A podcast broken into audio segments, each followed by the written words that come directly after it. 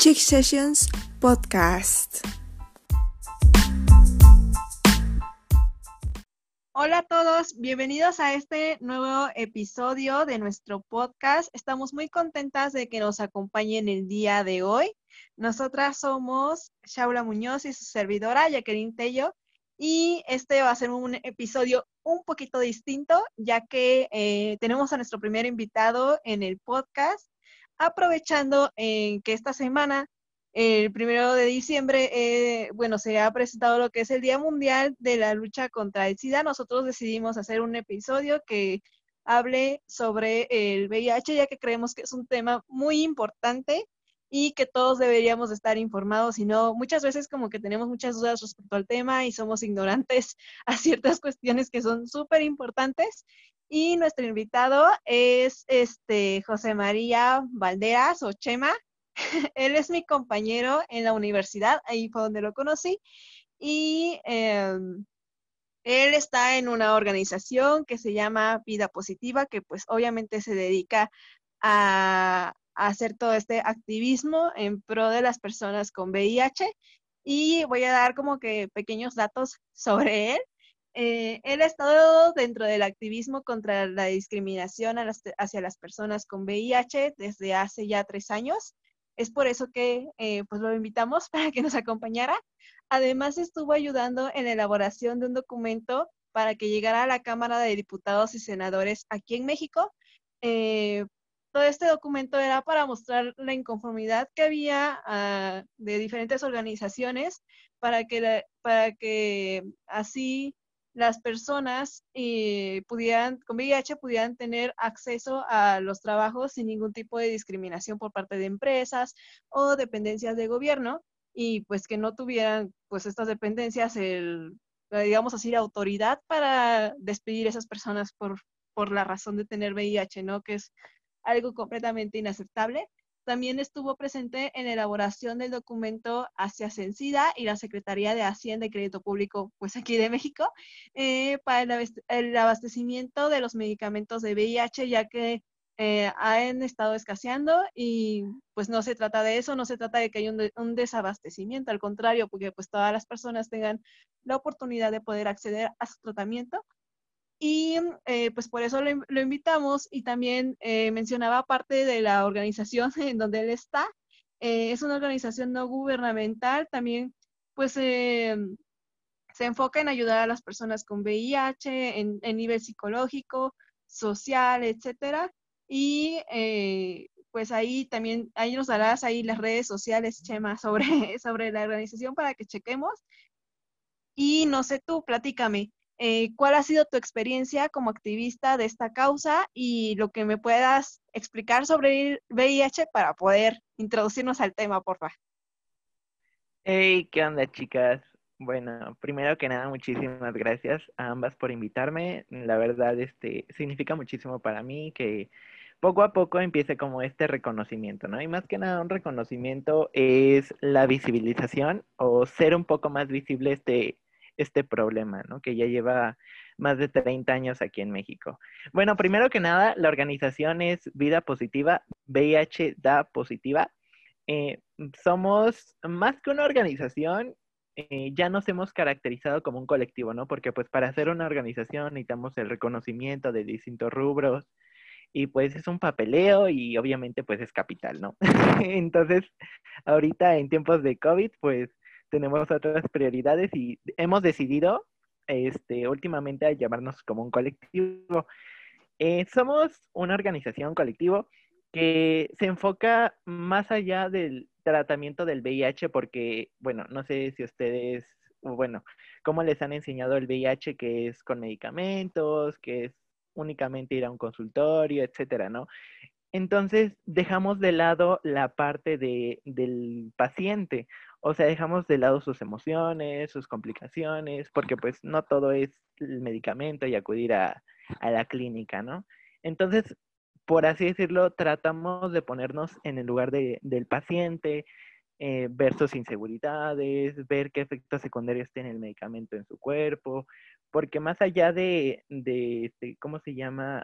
Efectos secundarios físicos, hay más efectos secundarios emocionales, ¿no? Eh, psicológicos.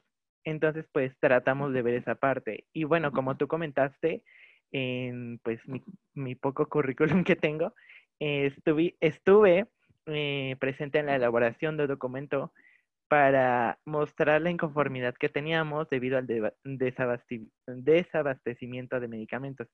Porque alrededor del 2019 y principios de 2020, em, pues las clínicas donde se atiende el VIH sufrieron un desabastecimiento impresionante, de verdad, en varios estados de la República, como Tamaulipas, en Nuevo León, Sonora, Ciudad de México, Puebla, incluso, y algunos estados del sur como Quintana Roo, Yucatán y, demás, ¿no? Oaxaca y Guerrero. Y pues bueno, esa fue como que una igual de las principales razones por las cuales decidí seguir y continuar y seguir luchando con, con las personas, o bueno, en favor de las personas con VIH. Y bueno, primero que nada, eh, yo quisiera hacerles una preguntota. Es, es, pues, ¿realmente ustedes cómo consideran el VIH? Eh, ¿Ya que? ¿En qué sentido? ¿Cómo lo considero, pues, Ajá, o sea, cuando eh, te dicen VIH, ¿qué se te viene a la mente? Ajá. Yo pienso que, pues sí, que es, es una enfermedad, ¿no? Es un virus, es un virus y eh, que pues, según yo tengo entendido, que no todas las personas con VIH llegan a padecer, digamos, SIDA, ¿no? Porque el VIH es otra, es una cosa y el SIDA es otra. Y de que, pues, en un principio sí eh, afecta lo que es el sistema inmunológico, eso es lo que sé, y que también, pues no quiere decir que una persona se va a morir, digamos, ¿no? O así como, como probablemente hace muchos años, antes era así como de, no, pues tiene VIH, que luego, luego, ay, no, pues se va a morir y que no sé qué, y todas esas señalizaciones que hacen las personas, sino que, este, pues que sí, que hay ciertos tratamientos y todo eso para tratar, es lo único que sé. Claro. ¿Y tú, Shaula, que cuando te dicen VIH, qué se te viene a la mente? Pues, eh, pues yo sé muy poco de, este tema, al igual que Jackie, no estamos como tan empapadas de, pero pues yo sabía, como dice Jackie, que el VIH y el SIDA son dos cosas, eh, son diferentes, pero a la vez como que van de la mano, que alguna, no, no tiene cura hasta donde yo sabía, no sé si me equivoco, pero pues existe el tratamiento y que pues se adquiere por, es este, transmisión sexual, ¿no? Este, no sé si estoy bien, no sé si estoy mal, si no, corrígeme. Por este, también por la, lo de la sangre, ¿no? Al tener contacto la sangre, o sea, que no necesariamente tiene que ser vía, pues, de transmisión sexual, sino que si... También por sangre, ajá. Ajá, si una jeringa lo usó alguien más y ese tiene VIH y vas, tú te lo pones, pues ya, Sí, exacto. Igual ah. sabía que este que si ya una mujer, por ejemplo, lo tiene y se embaraza, al bebé es muy probable que también salga con, con este padecimiento. Sí, claro. Sí, de hecho están en lo correcto, la verdad, este, sí, sí, sí, sí, no, no hace falta corregir nada. Realmente es eso, ¿no? Eh, ese ha sido como que el impacto que tiene el VIH en la sociedad, eh, en este caso mexicana, eh, están en lo correcto. Realmente sí, en torno a los medios de transmisión, pues sí es sabido, ¿no? Que es mediante, este, ¿cómo se llama? Transmisión sexual, tener relaciones sexuales sin, sin protección, en este caso el uso del condón Em, siendo este el, preservativo, pues ahora sí, o forma de prevención pues más eficaz, ya que te protege el 90% de la transmisión de VIH. ¿Por qué no el 100? Porque pues corre el riesgo de que se corra el, de que se rompa el condón, que diga. Entonces, este, únicamente con el VIH, ¿eh? porque existen infinidad de infecciones de transmisión sexual como como candidiasis, hepatitis C, este, papiloma humano, etc. Y pues sí, está súper bien, ¿no? Em, también otro, otro medio de transmisión es por vía sanguínea, exactamente por transfusión sanguínea. En este caso, eh, actualmente, de hecho, considero que hay muchos protocolos para la donación de sangre. Obviamente sigue habiendo gente que se contagia o o contrae el virus más bien eh, de forma, pues, de una transfusión sanguínea, ya que gracias a una operación, pues, perdieron mucha sangre y tuvieron que, pues, requerir, este, ahora sí que donadores de sangre, entonces puede ser que ese donador no se, no se haya hecho la prueba del VIH y, pues, haya infectado a la persona, lamentablemente, ¿no? Eh, sí, de hecho, eh, existe un debate actual con respecto al uso compartido de agujas, porque, porque esa teoría, eh, que obviamente la, ¿cómo se llama? La respaldó la OMS, fue que antes, incluso ahorita, existen personas que pues consumen drogas, etcétera, etcétera, pero pues en los 80 era como que el boom, ¿no? El boom de todas este, este consumo de drogas.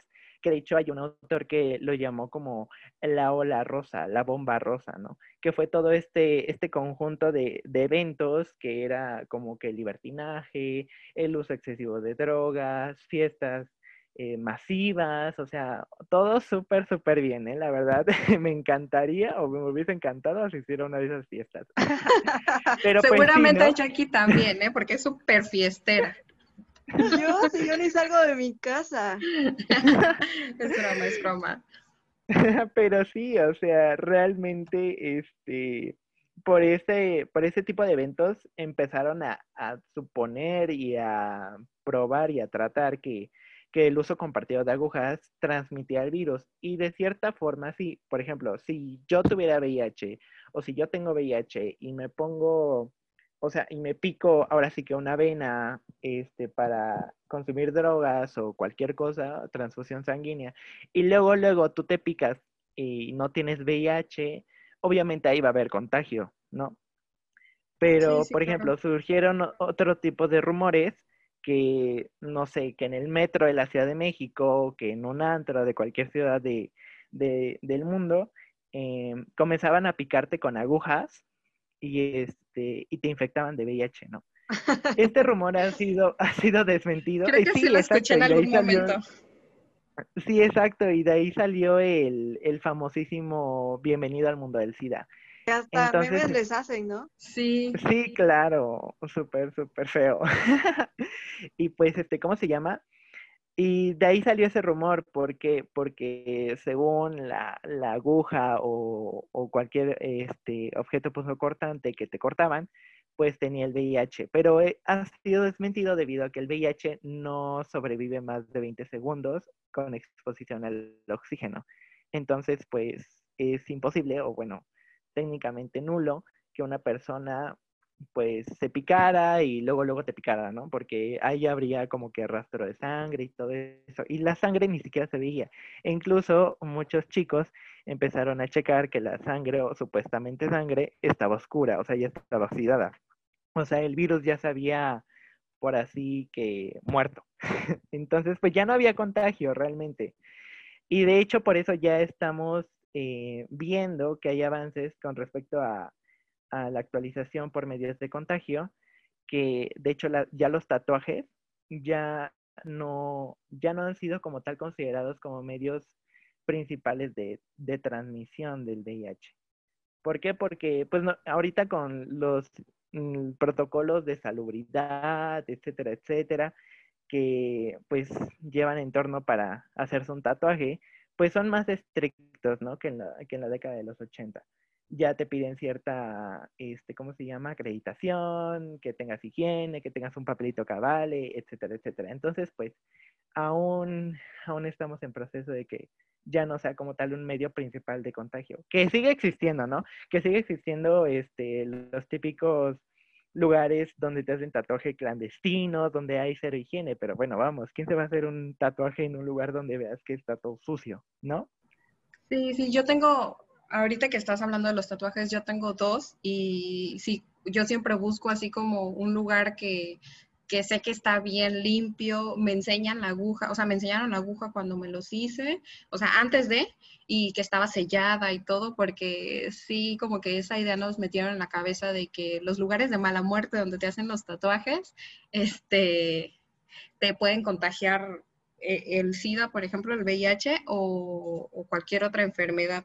Bueno, las mamás tenían esa idea, ¿no? Sí, claro, sí, y pues sí, de hecho es lo que nos han enseñado desde muy chicos y en parte tienen razón, ¿no? Porque no únicamente es el VIH, como siempre he dicho, sino también puede ser este, ¿cómo se llama?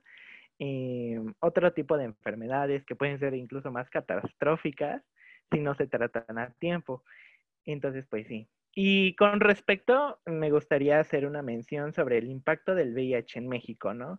Realmente en, el contexto actual que tenemos, eh, considero que es muy importante debido a, pues, tomando en cuenta la pandemia de COVID-19, es importante personalmente, y pues creo que muchas personas estarán de acuerdo conmigo, hacerse la prueba del VIH. ¿Por qué? Porque esto, más allá del COVID-19, eh, te puede ayudar, ¿no? Te puede ayudar a ser diagnosticado a tiempo y pues a empezar tu tratamiento, ¿no? ya que actualmente los medicamentos con VIH son muy efectivos, tienen menos efectos secundarios y alargan, ahora sí que alargan una calidad de vida, ¿no? Y aseguran más que nada la calidad de vida. Y pues realmente yo considero que, que sí, ¿no? Eh, nos hace falta cambiar nuestra forma de pensar, ya que pues debido a nuestro conservadurismo, eh, no vemos más allá y seguimos viendo con tabú al VIH y seguimos creyendo que el VIH es el VIH de los 80. No, la ciencia afortunadamente avanza muy rápido y los medicamentos para controlar la enfermedad, como decía Shaula, no tiene cura. Lamentablemente, actualmente, lamentablemente y actualmente no existe como tal una cura, pero sí existen medicamentos que aseguran y pues más que nada corroboran que tienen pues alta su eficacia, ¿no? Y pueden ayudarte a, no presentar tiempo después enfermedades oportunistas, ¿no? Que es igual toda esta idea de que si tienes VIH y, y dentro de un año te da gripa, te mueres. Y pues en parte es cierto, no por el tiempo de vida de que en un año, ¿no? Puede ser hasta dentro de 2, 10, 15, 20 años, que te dé una gripa y realmente mueras, ¿no? Y no por tal una gripa, sino que desarrolles neumonía, entre otras complicaciones de tu sistema respiratorio. Entonces, este, pues sí, no, sería catastrófico. Y pues siento que ese sería el impacto del VIH en nuestro contexto actual, ya que múltiples empresas, múltiples trabajos gubernamentales, múltiples medios eh, consideran aún al VIH como una sentencia de muerte cuando realmente ya no es así. Oye, Chema, este, no, yo tenía una pregunta sobre los tratamientos, ahorita que estás hablando de eso, sobre los tratamientos del VIH, las prevenciones y estos nuevos medicamentos que han surgido con la actualidad, con esta, que pues como todos los médicos, ¿no? Siempre están buscando la cura para todas, todas estas enfermedades que ya son, pues, muy, muy sonantes. ¿Tú tienes algún, este, alguna información sobre eso? ¿De algún medicamento o cómo? Ajá, sobre los nuevos medicamentos, las prevenciones que se tienen que tomar para todo esto del VIH y pues el tratamiento que, cuando ya eres diagnosticado, el tratamiento que, que, este, que tienes que llevar o tomar o no sé cómo, cómo se explique, cómo se diga. Ah, ok, ya, ya, ya, ya, ya te entendí, Charla. Este sí, realmente, eh, bueno, México el año pasado presentó ante una cumbre mundial eh, que es referente a la lucha contra el VIH, que la organiza ONUCIDA, claramente, y Sencida pues nos representa, ¿no? A nivel mundial. Entonces, el gobierno mexicano presentó la implementación de un medicamento llamado Victarvi, ¿no? Este medicamento Victarvi es lo más novedoso, lo más novedoso que tenemos para el combate contra el VIH, que se encarga principalmente de, de ¿cómo se llama? De encapsular al VIH, pero no únicamente encapsular al VIH, sino que trata de que ya no se replique. Porque incluso había unos medicamentos que lo encapsulaban, pero seguía la replicación, seguía la replicación. Y esto se dio muchísimo en la década de los 90, ¿no? Que seguía la replicación y seguían habiendo muertes y más muertes y los científicos decían, ¿qué onda? No, estamos pues sacando más medicamentos, estamos pues ahora sí que avanzando, pero se sigue muriendo la gente. Entonces, pues tenemos que ponernos ahora sí que las pilas y hacer un medicamento eficaz. Y esto es lo que hace, eh, pues, Victarvi, ¿no? Más allá de que ya no tiene efectos secundarios que normalmente tienen los antirretrovirales, que son como los mareos, náuseas, diarrea, vómitos, em, insomnio, etcétera, etcétera, ¿no? O sea, este medicamento corrobora y comprueba que efectivamente ya no tiene como tal esos efectos secundarios, más sin embargo, pues cada organismo es diferente, ¿no? Algunos se han presentado como tal náuseas, algunos han presentado diarrea, dolor estomacal, dolor abdominal, y pues es normal, ¿no? Es un medicamento que a pesar de ser novedoso, pues sigue teniendo como tal esas bases de los medicamentos anteriores. Y pues hay organismos que son más sensibles, que son menos sensibles, inclusive, de hecho, varios pacientes del hospital en el que estoy, yo estoy en Capacits de la ciudad de Puebla, eh, yo les preguntaba así de que, oye, pues, ¿qué sientes, no? ¿Qué sientes con Victarvi? En comparación a otro que se llama Tripla, ¿no? Que es un medicamento, pues, más antiguo, es un medicamento que tiene este, muy marcados estos efectos secundarios, que inclusive varios pacientes han pedido su cambio a Victarvi, ¿no? Porque no soportan los efectos secundarios. Y me decían, no, realmente yo no siento nada. O sea, de cinco chicos a los que les pregunté, tres me dijeron que no sentían nada. Y únicamente los dos decían, no, pues tengo este síntoma, pero pues es más leve, eh, se me quita como a la semana, al mes. Y pues, pues sí, ¿no? Es como este avance, ¿no? Y con respecto al tratamiento, únicamente, y pues lamentablemente para, para el contexto en el que vivimos, eh, el único tratamiento que existe es por, vía este, oral, por la toma de pastillas a una hora específica todos los días, todos los días, todos los días, para que así el VIH sea encapsulado, se detenga la cadena de, de transmisión, la cadena de replicación que diga en todo tu organismo y así mantenerlo, ¿no? Es lo que yo vengo diciendo junto con otros colegas que son médicos, ellos sí son médicos, que dicen, ve, mira, lo que hace este medicamento es que corta esta cadena, ¿no? El VIH es como una fábrica, ¿no? Una fábrica que empieza a trabajar, empieza a trabajar y conforme van pasando los días, empiezan a haber más y más fábricas, más y más fábricas en todo tu cuerpo, más y más y más, o sea, miles, miles, miles, millones, millones de fábricas. Lo que hace este, este medicamento es cerrar esas fábricas, encapsular esas fábricas, porque si hay más fábricas, es, es muy muy, ¿cómo se llama? Es malo para el organismo, ¿no? Porque empieza a debilitarse y ya no tienes como tal, em, este, ¿cómo se llama? Fuerzas, glóbulos blancos, que son los que te protegen de, de este, ¿cómo se llama? De las enfermedades oportunistas y de que exista una complicación, ¿no? Entonces, cuando empiezas a cerrar esas fábricas, empieza a incrementar tu número de defensas, ¿no? Tu número de glóbulos blancos, que son los que te defienden de, de este, ¿cómo se llama? De las enfermedades como la gripa, diarrea, etcétera, etcétera, ¿no? Entonces, al ser encapsulado, el virus está así como dormido, ¿no? O sea, la fábrica está cerrada, pero para mantenerla cerrada o mantener el virus dormido es necesario tomarte la medicación diario a la misma hora. Ahora sí que, como dirían los médicos, ni un minuto más, ni un minuto menos. Entonces, este, ¿cómo se llama? Es algo así como la pastilla de anticonceptiva, ¿no? Por lo que estás diciendo. Ajá, exactamente. Exactamente. Solamente que aquí sí es diario, ¿no? O sea, es diario. Ahora sí que es un medicamento que te acompañará hasta donde sabemos por toda tu vida. Hasta que no haya cura, por toda tu vida te va a acompañar ese medicamento. Oye, Chema, y entonces la diferencia, eh, eh, o sea, entre todo esto que estamos hablando, sería que, para dejarlo en claro, eh, el SIDA sería una de las, eh, sería la etapa final como tal del VIH, ¿no?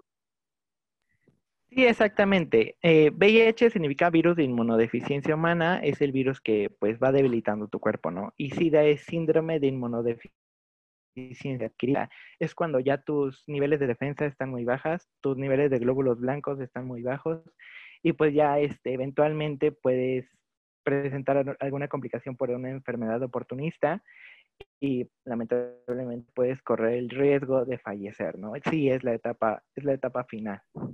Ajá, digamos que todo esto sería como para controlarlo y evitar llegar a tal plano, ¿no? Porque no todos los que tienen VIH llegan a desarrollar el SIDA. Sí, exactamente. Ahora sí que todo, todo eh, compagina con cómo te tomes la medicación, ¿no? Si te medicas a tiempo. Por eso es la importancia de hacerse la prueba o un chequeo constante em, de tu organismo, ¿no? Así como tus niveles de glucosa, tus niveles de, de, este, ¿cómo se llama? De, este, ay, bueno, para saber si eres hipertenso o diabético, eh, pues así, ¿no? Necesitas hacerte la prueba rápida del VIH, que de hecho se llama ELISA, se llama ELISA la prueba, y este, ¿cómo se llama? Eh, es recomendable hacérsela mínimo dos veces al año, ¿no? Si tienes una vida sexual activa o si has tenido, o si consideras tú que has tenido una, una, por así decirlo, una acción de, de riesgo, ¿no? Ajá, que creas que haya sido contagiado por Ah, ok.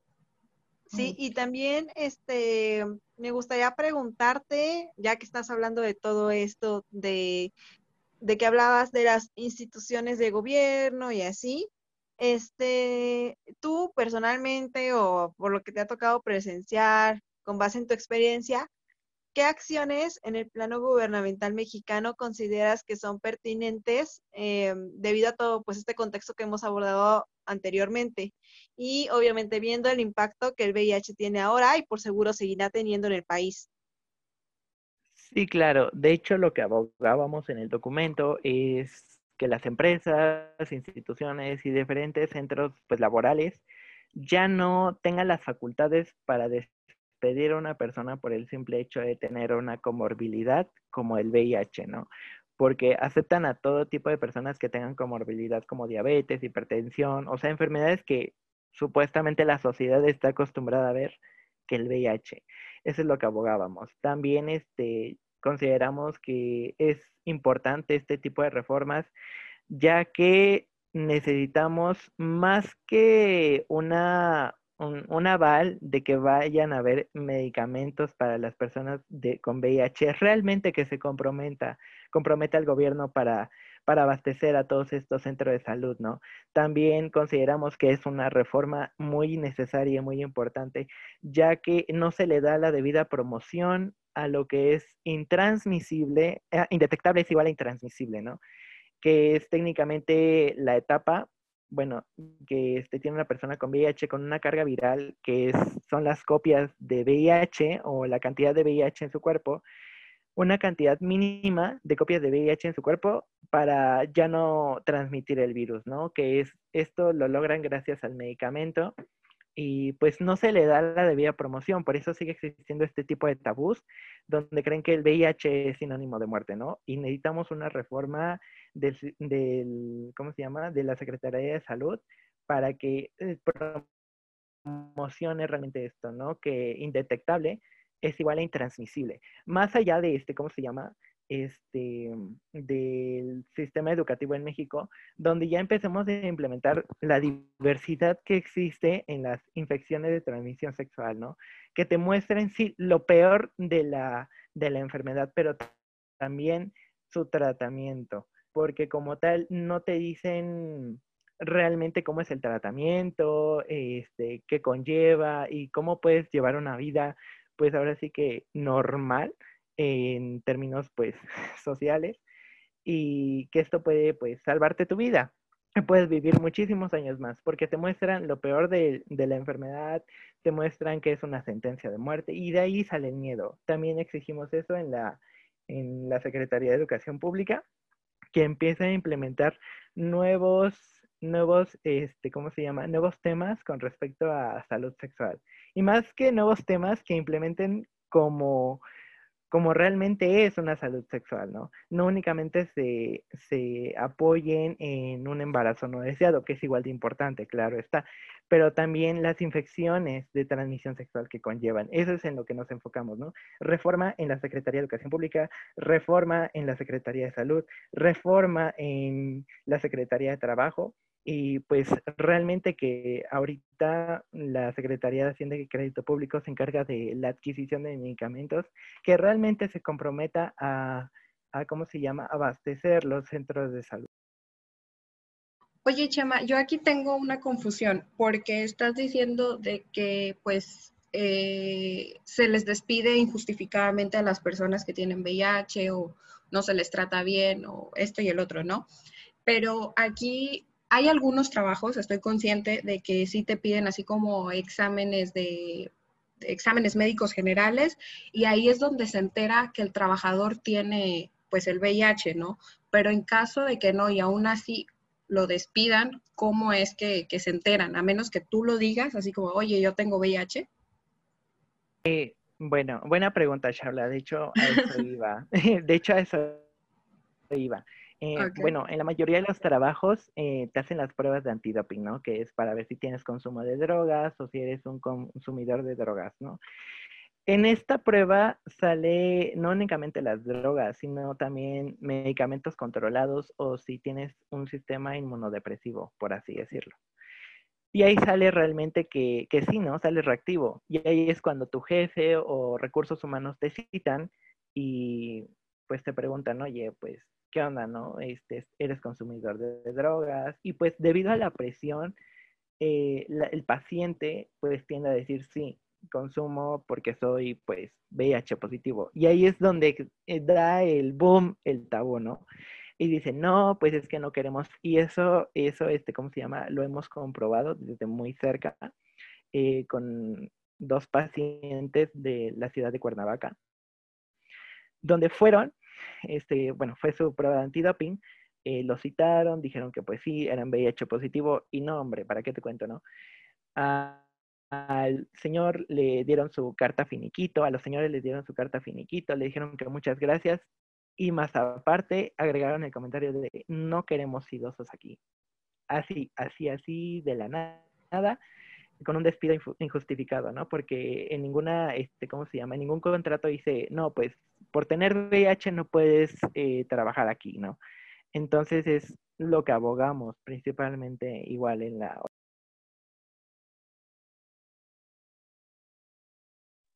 Sí, o sea, sobre todo por todo eso que estabas mencionando, es como muy, muy triste y a la vez pues es que creo que al final del día es una discriminación que no debería de existir, ¿no? Porque como tú mencionabas, se han normalizado ciertas enfermedades como lo era eh, lo que es la diabetes, todo esto, y como por qué no normalizar lo que es el VIH, o sea que sí, es una enfermedad que existe y que está presente y que alguien se puede ver totalmente normal y tenerlo, ¿no? Y no es como que una excusa para, discriminar a las personas y tomar este tipo de acciones. Claro, y en esta parte de que los despiden de manera injustificada, ahí puede entrar pues los abogados, ¿no? A, apelar sobre, sobre esta parte de, pues estoy enfermo, es una enfermedad, pues que como dices, no está normalizada, pero pues es muy, es pues común ¿por qué no, por qué los despiden de, esa manera? Así es. Sí, exactamente.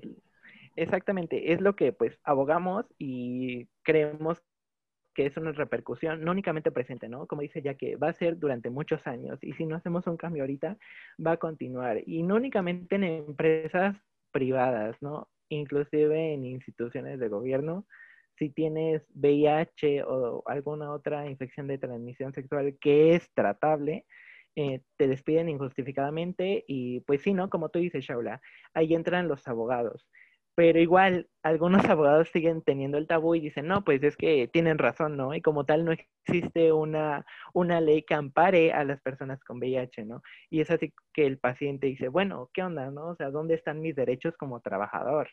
Y es lo que abogamos y es lo que exigimos al gobierno mexicano que pues implemente una reforma en esas leyes, ¿no? En leyes laborales, que a pesar de cualquier comorbilidad no te pueden despedir injustificadamente. ¿Por qué? Porque estás siendo tratado, estás en un, pues ahora sí que en un nivel de, de indetect, de, ah, bueno, que, está, que eres indetectable y pues ya no puedes transmitir el virus. Entonces, pues pues realmente no existe como tal una forma para decir, no, pues es que no puedes trabajar aquí, te expones mucho, ¿no? O sea, no, no, no, no es posible y eso es lo que...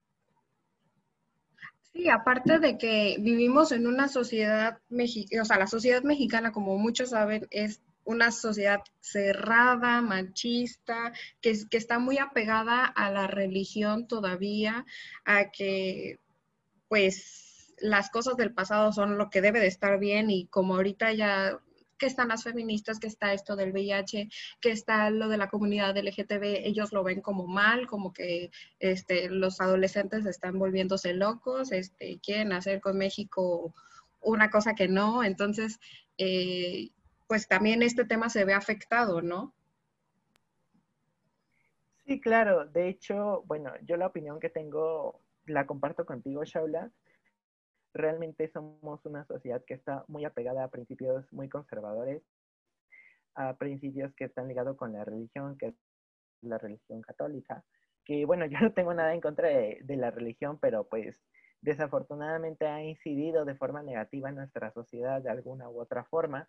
Y pues sí, ¿no? Realmente las personas mayores que pues son las que pues ahorita están educando a sus hijos, etcétera, etcétera, pues les han inculcado eso, ¿no? De que debes de apegarte a los términos o a los principios conservadores que constituyen en que la mujer en su casa, etcétera, etcétera, que únicamente para parir hijos, que tal enfermedad.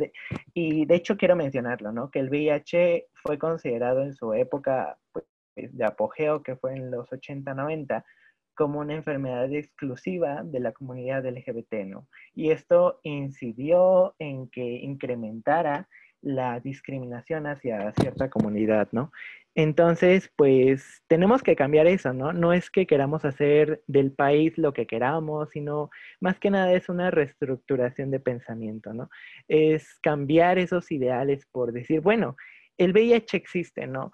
Todos lo podemos contraer, así sea por el único, o sea, por una, por una, este, ¿cómo se llama? Una acción que propulsó a ser contagiado, así sea con tu pareja, que hayas dicho, no, pues yo nunca he sido infiel, ¿no? Porque eh, de hecho la infidelidad lo asocian mucho con el VIH, de que no, bueno, a mí no va a pasar porque no soy infiel.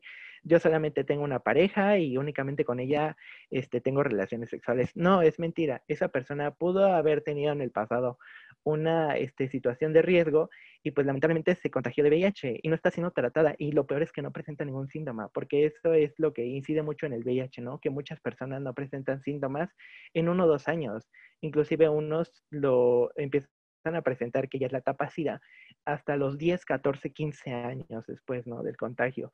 Entonces, este, pues viene arrastrando a esa persona, pero a su vez arrastra a la otra persona que cree que no le puede pasar el VIH cuando estamos en el error, ¿no? Entonces, para mí eso es importante, empezar a cambiar esos ideales, esas ideas que tenemos tan conservadores en nuestra sociedad y como jóvenes tenemos ese compromiso para empezar a ser un país más que incluyente, más diverso, ¿no? La diversidad que tenemos de que, bueno, todos en algún momento vamos a tener una enfermedad oportunista, una comorbilidad y pues más que nada normalizarlo, ¿no? Decir, bueno, tienes VIH, está siendo tratado, está súper bien, eres una persona normal como cualquier otro, así como la persona con diabetes que está siendo tratada, checada y pues tienes un nivel de glucosa pues controlado, ¿no? Esa es como que la finalidad que tenemos, debemos de tener nosotros. Así es. Y fíjate, o sea, eh, hubo personas interesadas en el tema de los que nos escuchan aquí en el podcast, entonces igual publicamos unas historias para que nos compartieran sus dudas, inquietudes, que pues a lo mejor puede ser de mucha ayuda, ya que pues no, no únicamente es de ellos, yo creo, ¿no? A varios nos puede surgir un buen de dudas y hasta que la leemos y, y, escuchamos la respuesta ya decimos así como de, ah, yo también tenía pues esa curiosidad. Entonces, lo que hicimos fue reunir esas preguntas y a continuación pues vamos a pasar a eso para que nos puedas aclarar y así pues que todos estemos felices con las preguntas contestadas. La primera que tenemos es, ¿qué ocurre luego de ser diagnosticado positivo? Ok, me parece súper perfecto. Va.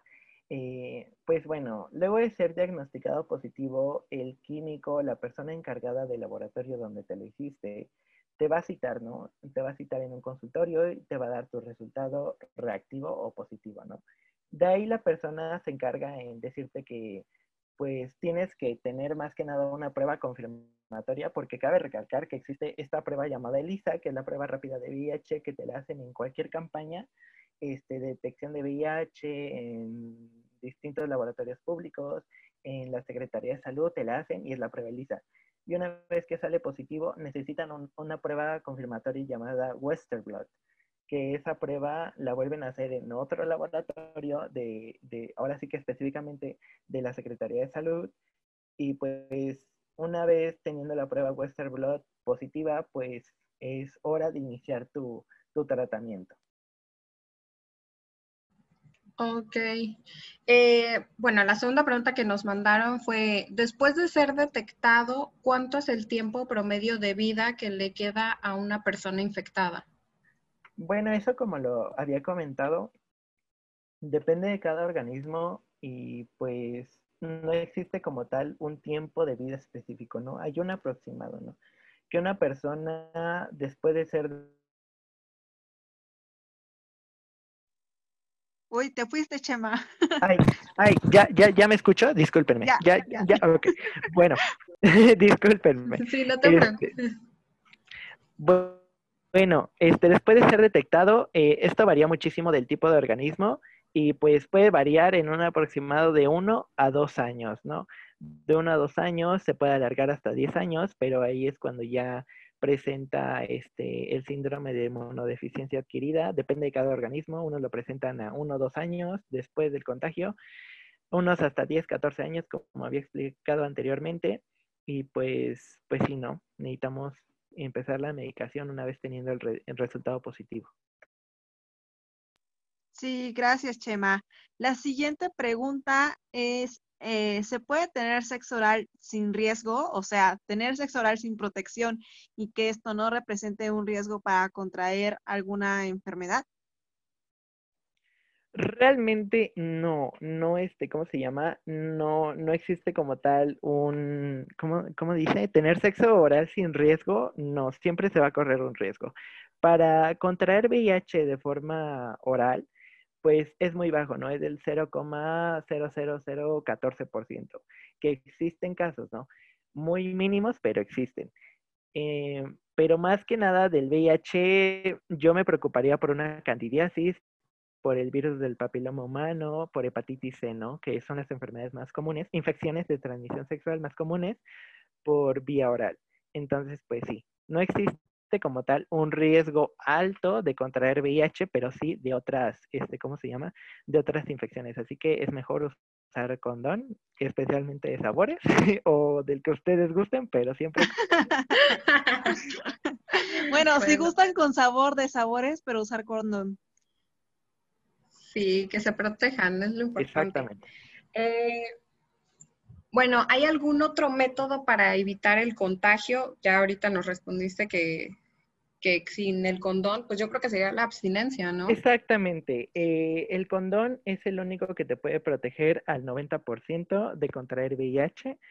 De ahí, pues, no existe como tal otro, más como el que tú dices, Shaula, de la abstinencia, porque, pues, a pesar del DIU, de múltiples, este, ¿cómo se llama? Métodos anticonceptivos, pues, esos métodos, eh, pues, como lo dice el nombre, ¿no? Es para evitar una concepción, ¿no? De, de, de una vida.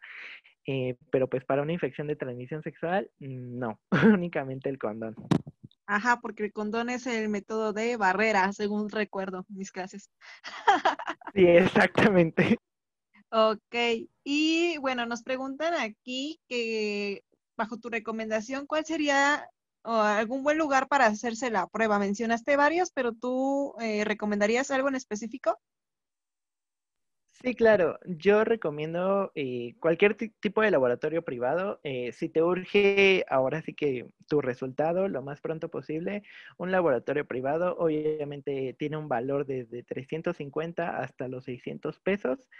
Y para las personas que no cuenten con los recursos, pero aún así quieran hacerse la prueba, el sector salud las tiene de manera gratuita.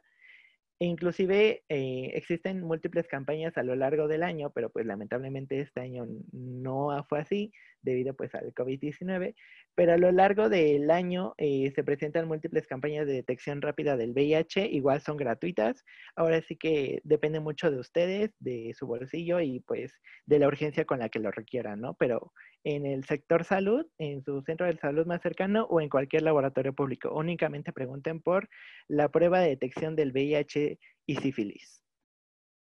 Ok, ya saben, ese es el nombre para que lo busquen si están interesados. También nos preguntaban, Chema, que si la intensidad de respuesta inmune a las vacunas es menor en esta población, ¿cómo influiría la administración de las vacunas contra el SARS-CoV-2? Excelente pregunta, ¿eh? La verdad, mi respeto para la persona que lo hizo. Y pues cabe destacar que, que, yo no soy químico, entonces, este, ¿cómo se llama? Como tal, no sé los términos adecuados para referirme a, a este, ¿cómo se llama? A la respuesta inmune de las vacunas, ¿no? Pero pues como estamos apenas ahora sí que gateando en términos de las vacunas de COVID-19 y apenas están haciendo estudios de qué respuesta presentan pues distintos tipos de organismos, eh, pues en la comunidad pues ahora sí que es cero positiva o las personas que tienen VIH no han sido consideradas primero que nada dentro del grupo de riesgo, puesto que se puede controlar y no incide de forma alarmante el contraer COVID-19, ¿no? Eh, pues lamentablemente no existen estudios como tal si la respuesta inmune a las vacunas va a ser mayor en, la población con VIH. Eh, entonces estamos en espera de los estudios. Yo, bueno, junto con otros colegas estamos viendo que para principios del otro año se muestren estudios en distintas este, poblaciones de riesgo y mm, agregando al VIH, ¿no? A pesar de que pues la OMS no lo considera población de riesgo, pero pues es necesario hacer un estudio en esta población, puesto que existe una medicación previa que incide dentro del sistema nervioso central, dentro del sistema este, sanguíneo, entonces pues, pues no, ah, como tal ahorita no tenemos un estudio que, que diga si vaya a ser una respuesta mayor o menor a la vacuna del SARS-CoV-2. Súper buena información, Chema. También nos mandaron, eh, bueno, varias preguntas, que este fue, pues, César, eh, lo conozco. y, eh, bueno, pues, él sí estudia algo relacionado, algo así de química, me parece. Entonces nos, nos mandó un buen. Te las voy a soltar y ahí me dices que cómo, cómo las respondes o, o si por separado, pero bueno, nos mandó qué tipo de genoma tiene, cuáles son sus principales vías de tratamiento, que eso ya, bueno, ya lo fuimos mencionando, y las medidas de prevención también ya las habíamos mencionado, pero no sé si quieres resumirlo. ok, claro, pues primero que nada, el genoma del virus del, pues, del VIH, virus de inmunodeficiencia humana, posee un genoma de ARN de cadena simple que depende de una sola enzima, ¿no? La retrotranscriptasa, ¿no? Para convertir su ARN genómico en ADN, para hacer así un provirus, que es posteriormente integrado en el genoma celular. Ahora sí que, pues, este, ¿cómo se llama? Tu amigo César, pues, es estudiante creo que de, química o bioquímica, entonces pues, sabrá, lo, que le digo, ¿no? Es un virus como cualquier otro virus, o sea, tiene, este, ¿cómo se llama? ARN, este, pues tiene enzimas, tiene la retrotranscriptasa y pues pues es como un virus normal, ¿no? Este, lo diferente en el VIH es que tiene diferentes cepas, ¿no? Tiene alrededor de 20 a 21 cepas hasta lo que hoy tenemos conocido. Y este, ¿cómo se llama? ¿Qué otra pregunta era, ya que? Eh, nada más para retomar lo de las principales vías de tratamiento y medidas de prevención, que ya lo mencionamos, pero algo así como que súper breve, como para recapitularlo. Ok, principales vías de tratamiento únicamente es por vía oral Actualmente se está trabajando en una, en una, ¿cómo se llama? En una inyección que es pues por vía este, sanguínea, eh, pero pues aún está en estudios, ¿no? Pero pues hasta lo que conocemos únicamente es con la toma diaria de pastillas, o sea, por vía oral. Y medidas de prevención, pues únicamente el uso del condón cuando tenga relaciones sexuales, eh, ya sean pues orales o de algún otro tipo, uso de condón obligatorio este, ¿cómo se llama? Eh, la abstinencia que la, la, abstinencia claramente está, y si vas a hacerte un tatuaje, como había dicho Shaula, este, pues únicamente que te digan y que tú veas que la jeringa está limpia, que sea nueva y que pues las medidas de salubridad sean las adecuadas. Pero pues principalmente es el uso del condón. Perfecto. Oye, este, Chema, ¿y qué significa ser intransmisible? Vale, pues intransmisible es sinónimo de, de ser indetectable, ¿no? Perdónenme, me cuesta muchísimo decir esa palabra, pero es sinónimo de ser indetectable. ¿Qué es ser indetectable? Es cuando el virus, tienes una carga muy baja del virus que de hecho ninguna máquina eh, especial para detectar, este, ¿cómo se llama?, anticuerpos eh, combatiendo al virus de inmunodeficiencia adquirida, el VIH, son tan bajos que no los detectan. Entonces, esto significa que el VIH, una, no lo puedes transmitir a otra persona con la que tengas relaciones sexuales sin protección, ni por, ni por vía sanguínea. Y algo que me parece muy interesante y creo que no lo retomé, es las madres que tienen VIH que lo pueden transmitir a, sus hijos cuando están embarazadas. Eh, estando en un periodo de ser indetectable, no puedes transmitir el VIH ni a tu hijo. Eh, una vez que el niño o niña este, nazca, no va a presentar el virus en su organismo, puesto que eres indetectable y ya no lo puedes transmitir, ¿no? Inclusive lo puedes amamantar o la persona lo puede amamantar y no va a presentar ningún tipo de riesgo, ¿no? Y pues principalmente es eso, ¿no? Que intransmisible, como lo dice, pues no puedes transmitir el virus. Este, puedes tener relaciones sexuales sin condón. No las estoy promocionando, no las estoy promocionando. Este, únicamente con una pareja estable y este, ¿cómo se llama? Y pues no únicamente enfocarnos en el VIH, ¿no? Sino pues en otras infecciones, como lo había dicho, en el virus del papiloma humano, herpes, hepatitis C e infinidad, ¿no? Y sífilis, gonorrea, pero pues eso significa ser intransmisible. Ah, Oye, pero aún así, aún así como dices, eh, con una pareja estable, pues también existen las infidelidades, entonces usen condón. Exactamente, uso del condón obligatorio, así como el cubrebocas. Ándale. y por último, eh, nos preguntan que si tienes alguna referencia de instituciones por si se presenta desabasto de medicamentos para pues el VIH. Sí, claro. De hecho, bueno, eh, últimamente estoy compartiendo mucho en mis redes sociales eh, a, una organización que está conformada por chicos, chicas y chicas eh, que pues se han dedicado en atender a, las personas que presentan desabasto ¿no? alrededor del país. Se llama Vive Libre. Es V-I-H-V-E espacio libre. Así, Vive Libre y pues es la institución que yo recomiendo si presentan desabasto, le pueden mandar mensaje ya sea por Twitter, por Facebook, por Instagram, aparece igual este en todas las redes sociales y pues eventualmente y de forma rápida ellos se van a comunicar con ustedes, le van a preguntar qué de dónde son y pues qué medicamento requieren, ¿no? Es la institución y más que institución es una es la organización que yo recomiendo por si presentan desabasto y de igual forma en los centros pues donde se atienden con VIH, estos famosos capacits, eh, pues ahí viene una hojita que siempre está pegada en la entrada y pues ahí dice el número, ¿no? Que es el número de censida para reportar que presentan desabasto y todo eso, pero lamentablemente es muy burocrático y pues es muy tardado. Y pues si es de carácter urgente, de que ya no tengo medicamento para mañana o para dentro de dos días, pues yo recomiendo más comunicarse con la organización Vive Libre y pues ya, realmente es la única que hasta ahorita pues yo recomendaría. Ok, entonces igual nosotras para concluir eh, con este episodio, nos gustaría muchísimo agradecerte aquí, eh, pues que nos hayas acompañado. No sé si tú también quisieras agregar algo más. A mí la verdad sí me quedó muy claro, este, y además de que se me hizo información súper valiosa. No sé qué opinas, Shau. Sí, yo la verdad, eh, pues desconocía bastante sobre este tema, lo único que sabía era pues lo que te enseñan en la escuela, pero sí, me abriste los ojos, Chema, eh, me diste otro panorama. Eh, digo, no, yo hasta el momento no he conocido a alguien que, que tenga esta enfermedad, pero pues bueno, ya sé en caso de, eh, y necesita alguna ayuda o algo así, pues ya sé todo lo de las organizaciones y esto que, que nos acabas de mencionar. Estamos muy agradecidas porque hayas eh, aceptado participar con nosotras en el episodio de hoy. Ojalá vengan más episodios y también nos puedas acompañar. Y pues no sé si quieras cerrar con algo, Chema. Ajá, ¿te gustaría agregar algo más?